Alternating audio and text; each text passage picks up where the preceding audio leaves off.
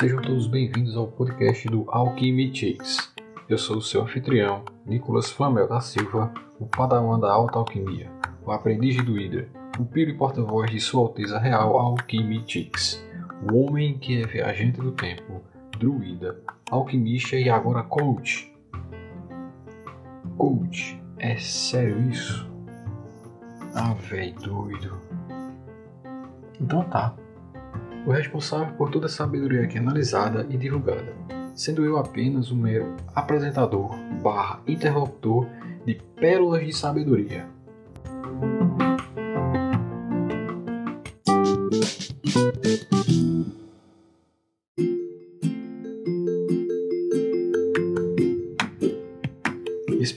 É um oferecimento da transportadora HG Wells, viajando com você pela quarta dimensão há mais de 100 anos. E Farmácias Paracelso, só aqui você encontra o Elixir da Vida.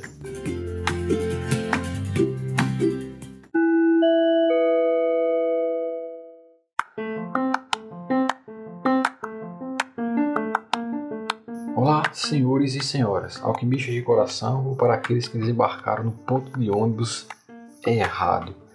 Gostaríamos de esclarecer que a nossa intenção é divulgar ciência e sua relação com a sociedade, seja nos dias atuais ou nas épocas passadas. A busca pelo conhecimento em épocas obscuras sempre foi a luz para o desenvolvimento da sociedade e hoje, na época das fake news, não é diferente. Portanto, é preciso separar as notícias, filtrar as informações e destilar os fatos, um total experimento para encontrar o composto do conhecimento científico puro. Eu sei, isso ficou um pouco brega. Preparados para mais um podcast? Então toma podcast na cara, vagabundo. Solta a vinheta, Bacurau.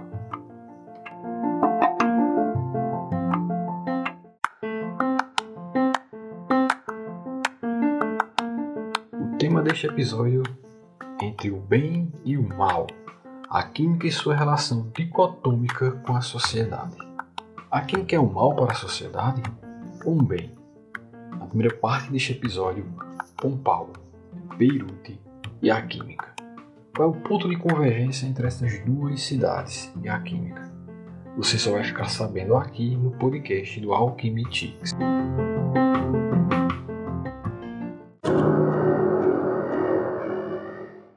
Roger Colbecken, Prêmio Nobel de Química em 2006, em uma entrevista ao jornal El País, afirma que se você não souber nada sobre química, em minha opinião, você não se beneficia de tudo o que foi alcançado pela civilização. São com estas palavras que conduz os nossos ouvintes para uma submersão na ciência química e sua relação com a sociedade.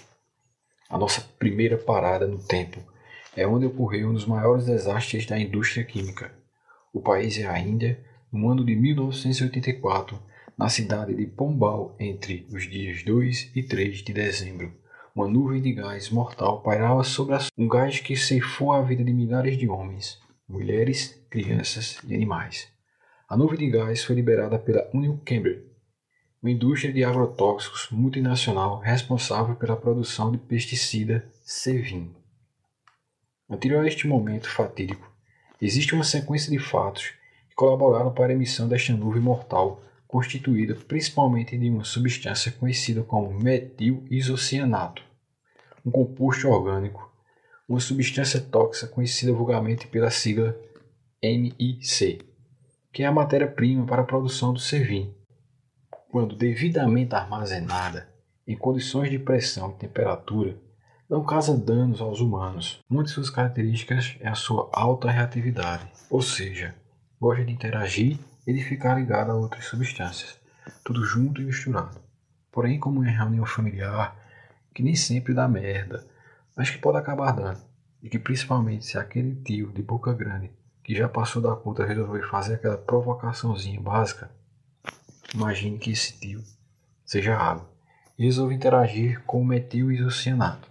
Deu merda. Foi o que aconteceu na Unicamp, quando um tanque com dezenas de toneladas de IMC recebeu uma grande quantidade de água devido a uma falha no sistema de tubulações da planta industrial. E aí as coisas esquentaram, literalmente. houve uma reação com liberação de calor e mais gases foram produzidos, o que aumentou a pressão no tanque e arrebentou uma válvula que impedia a saída dos gases que estavam contidos no tanque. Juntamente com uma série de falhas no sistema de segurança, o IMC foi liberado sobre a cidade de Pombal. Como é mais pesado do que o ar, cobriu as ruas como um lençol de cor branca, como uma mortalha. Para nossa segunda parada no tempo, Beirute, capital do Líbano, região portuária, a data é 4 de agosto de 2020. De repente, o que se vê é uma fumaça na direção do porto. O incêndio estava ocorrendo. E um momento depois, uma grande explosão que devasta parte da cidade de Beirute e centenas de cidadãos morrem e outros milhares ficam desabrigados. A explosão, comparada com o terremoto, atingiu a magnitude de 3.3 na escala Richter. O responsável por tamanha destruição estava armazenado em um galpão do porto por vários anos. A substância da vez é o nitrato de amônio, um composto inorgânico sólido, ou sal inorgânico, utilizado na agricultura e na construção civil como explosivo. Considerado uma substância estável, apesar de ser explosiva, ou seja, em condições ambientes e sob armazenamento adequado, não oferece nenhum risco. Ela está de boa, só não pisa no carro dela. Senão, como nitrato de amônio, o papo é reto. Eu dou um boi para não entrar na briga, mas dou uma boiada para não sair. Entendeu? Ora, nitrato de amônio só vai reagir se houver um reagente iniciador ou quando superaquecido. Por exemplo, um incêndio que esteja ocorrendo próximo da área de armazenamento. Lembrou-se do incêndio? O agente iniciador. Então tudo começa com 2,7 toneladas de uma substância explosiva confinada em um galpão, combinada com um agente iniciador. Causa uma reação com alta velocidade que pode ser medida em metros por segundo. Portanto, uma combinação desastrosa. O nitrato de amônio, que é um sólido, quando superaquecido, vai sofrer decomposição, formando outras substâncias, sendo que estas substâncias vão estar no estado gasoso, ocupando o maior espaço ou maior volume, como queira. Esses gases expandem-se rapidamente. Entenda que é muito rápido, que é muito rápido, provocando um fenômeno chamado onda de choque, que desloca os gases da reação, que está associada a toda a destruição da cidade.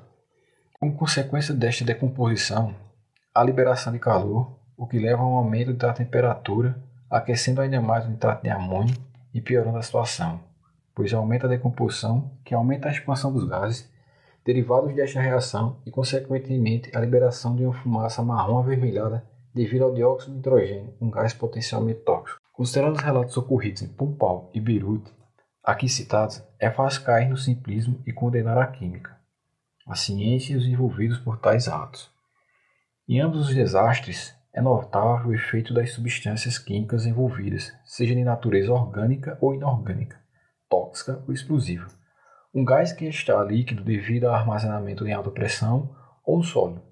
Ambas são potencialmente perigosas aos seres humanos, seja através de envenenamento ou por causa das consequências de sua reação explosiva.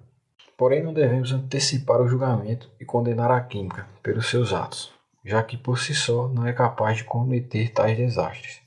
Lógico que negar o seu tamanho potencial catastrófico é um erro ao qual não devemos ceder. Pelo contrário, é necessário continuarmos afirmando e reafirmando, pois só assim será possível estabelecer meios pelos quais garantiremos a segurança dos cidadãos, do meio ambiente e dos processos envolvidos na indústria, já que deles a sociedade contemporânea depende. É isso mesmo.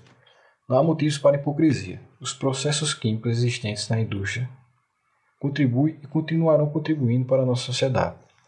Logo, a química será necessária para melhorias, aperfeiçoamentos e transformações do status quo. Ou seja, a química tem respostas para o progresso e melhoria da sociedade. Os desastres não são personificação maligna da ciência, mas um abuso daquelas que a negligencia para viabilizar, facilitar e concretizar os seus objetivos, seja por oportunismo, o lucro ou por uma questão de falta de ética na relação entre homem e ciência. Depende das intenções do primeiro.